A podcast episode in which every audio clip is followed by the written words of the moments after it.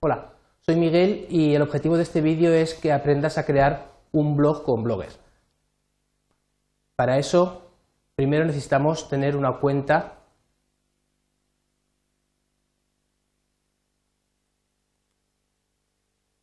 que te puedes crear directamente eh, con la opción de crear un blog. El primer paso va a ser preguntarte esos datos o si ya tienes una cuenta en cualquier servicio de Google, esa misma sirve para autorizarte. Si ya tienes una cuenta creada, basta con que la utilices para identificarte.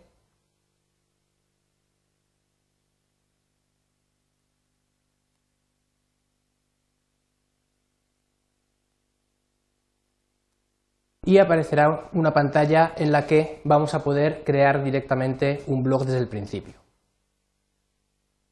Simplemente tenemos que seleccionar un nombre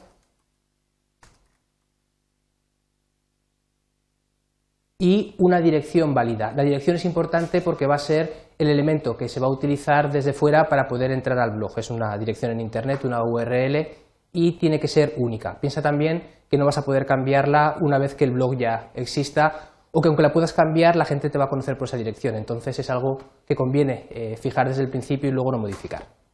Vamos a probar la disponibilidad de la dirección que acabo de introducir aparece este mensaje en verde, quiere decir que esta dirección no está, no está utilizada, por lo tanto yo la puedo emplear. Y tenemos que bueno, tratar de adivinar muchas veces la palabra que aparece aquí. Simplemente es un mecanismo, veremos que también lo podemos usar en nuestro blog, para garantizar que es una persona la que está detrás de este proceso y no es una máquina, un bot, eh, intentando crear un blog de forma automática.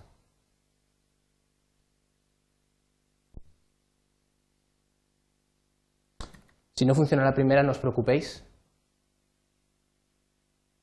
como me ha ocurrido a mí, hay veces que es realmente difícil incluso para las personas entender eh, estas letras. Y una vez que hemos eh, pasado este, esta primera fase, simplemente tenemos que elegir una plantilla de las que Blogger nos proporciona por defecto para nuestro blog. Y ya hemos creado nuestro primer blog y ya estaría listo para escribir. Como habéis visto, es un proceso muy sencillo, simplemente necesitamos una cuenta de correo y en apenas un par de minutos podemos empezar a generar nuestros propios contenidos en la red. Pero antes de empezar a introducir eh, anotaciones, conviene hacer algunos pequeños ajustes. Para eso vamos a la pestaña de configuración. En ella tenemos muchas opciones eh, para modificar y ajustarlo. Vamos a ir solamente a las más importantes eh, puedes ver eh, con calma qué es cada una de ellas, están bastante bien explicadas y se entiende cuál es eh, su propósito. En nuestro caso, conviene ir al apartado de formato. En el apartado de formato podemos seleccionar en la primera casilla cuántas entradas nos van a aparecer en la página principal de nuestro blog. Por defecto aparecen siete entradas, nosotros podemos seleccionar el número que queremos y elegir o el número de entradas o el número de días que queremos que aparezca en la portada. Si somos muy activos y modificamos el blog con frecuencia, quizás es más adecuado para nosotros eh, elegir un número de días fijo, mientras que si nosotros no entramos eh, mucho al blog, conviene dejar el número de entradas porque si no, bueno, pues llegará algún momento en el que el blog aparecerá vacío si, si no introducimos eh, alguna entrada con la frecuencia que aparece aquí. Otro elemento importante es la zona horaria para que también las anotaciones aparezcan correctamente etiquetadas con la fecha y la hora en la que lo hemos introducido. Nosotros estamos en la zona GMT más 1, aparecerán ahí GMT más 1 Madrid, que es la más cercana a nosotros. La seleccionamos y eh, recordad, cada vez que hagamos un cambio en cualquiera de las opciones, tenemos que ir al final a la opción de guardar configuración para que, eh, como nos indica aquí, esos cambios se apliquen. Otra parte importante son los comentarios. Los comentarios en un blog es prácticamente una, parte vital, nos van a permitir crear una comunidad alrededor de nuestro blog y permitir a los visitantes que también participen de forma activa mediante los comentarios. Nosotros podemos seleccionar si queremos mostrarlos o por otro lado también los podemos ocultar si no nos interesa tenerlos. Hay que seleccionar también quién va a poder realizar comentarios en nuestro blog. Tenemos cuatro niveles el más restrictivo en el que solo miembros registrados van a poder eh, introducir comentarios en el blog, o la opción más abierta en el que cualquier persona va a poder introducir comentarios. Las ventajas de utilizar eh, esta primera opción es que no va a ser necesario estar registrado ni tener una cuenta, con lo cual muchos usuarios van a tener una sensación más abierta del blog y a lo mejor van a animarse a, introducir algún comentario antes que si tienen que identificarse con un nombre de usuario o contraseñas o alguna cuenta existente. Otra opción importante, está más abajo, es si queremos o no moderar los comentarios. La moderación de comentarios nos va a permitir, si nuestro blog es, eh, es visitado eh, por, muchas personas o quizás eh, tengamos determinados tipos de contenidos que hacen que existan muchas discusiones o incluso algunos comentarios fuera de tono en nuestro blog, podamos controlarlo desde aquí, de manera que nosotros vamos a ver los comentarios antes de que aparezcan publicados y vamos a poder decidir si queremos que ese comentario aparezca o no. También es una buena medida para evitar el, spam. Eh, también eh, existe dentro de los comentarios, además en el correo electrónico, personas que se dedican simplemente a introducir comentarios para aparecer en la, red y ser enlazada, por ejemplo, eh, mejor en Google. Una opción es o no moderarlos nunca, nos aparecerían directamente en el blog, moderarlos siempre, o una opción intermedia que es moderar solamente las entradas más recientes, que eh, posiblemente sean las que tengan más actividad en el blog. Y por último, una opción que es la de mostrar una palabra de verificación eh, automática, como la que hemos usado para introducir, para crear el blog, eh, que nos va a permitir también asegurarnos de que quien está introduciendo el comentario es una persona. No nos evita eh, por completo el spam, pero sí que también es una, es una barrera importante para aquellos que quieran hacer un, uso eh, no ético de nuestro blog. Lo mismo, cada vez que hacemos cambios tendremos que guardar la configuración.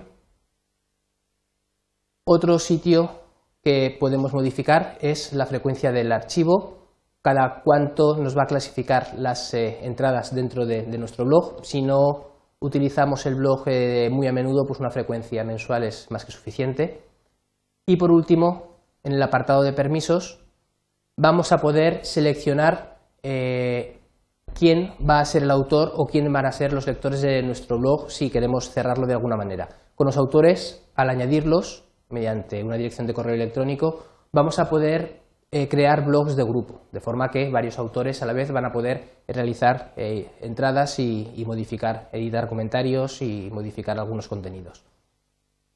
En la parte de los lectores podemos permitir o blogs completamente abiertos, de manera que son públicos y cualquier persona puede entrar y leer las entradas, a blogs completamente cerrados y privados, donde solamente algunos usuarios van a poder ver el contenido. De esa forma también podemos elegir el nivel de privacidad que queremos dentro de nuestro blog.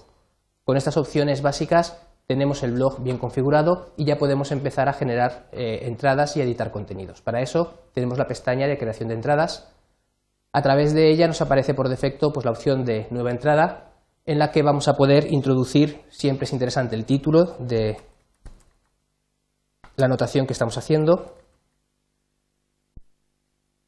el contenido de la entrada va a ser, bueno, pues cualquier eh, texto que nosotros queramos incluir. El funcionamiento es el de muchos editores de textos a los que estaréis eh, acostumbrados.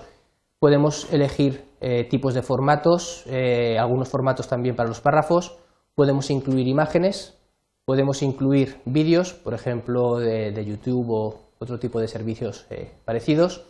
Y también podemos insertar enlaces marcando palabras introduciendo la, dirección en la que queremos saltar cuando se pinche sobre ellas.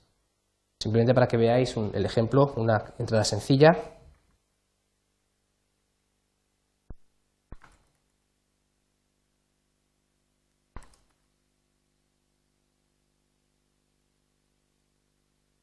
Algo importante es utilizar este apartado de entradas porque nos va a permitir clasificar también eh, los contenidos no solo por la fecha, que es lo que haría el archivo, sino también por palabras clave o palabra reservada o por categorías.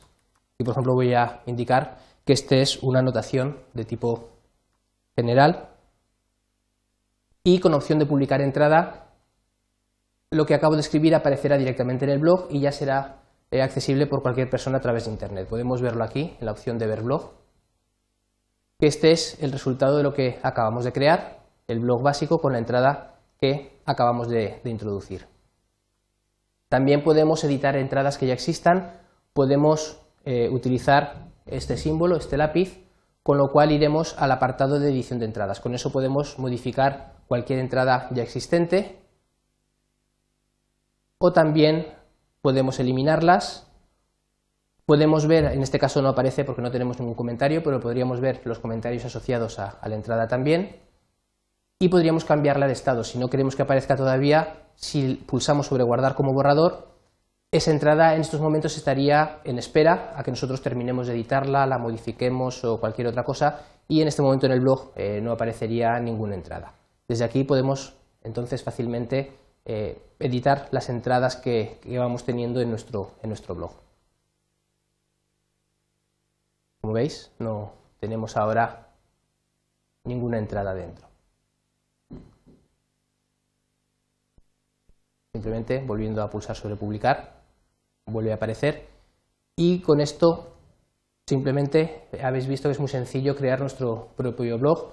Lo que hemos visto es, primero, eh, necesitamos crear eh, un blog teniendo una cuenta previamente registrada en algún servicio de, Google o con una cuenta de correo. Podemos eh, crear nuestra cuenta desde el principio. Después tenemos que crear el blog, ajustar algunas configuraciones básicas. Hemos visto el formato, los comentarios, principalmente los permisos. Y una vez que lo tenemos todo ajustado, ya podemos empezar a crear las entradas y empezará directamente generar cualquier tipo de contenidos en la red.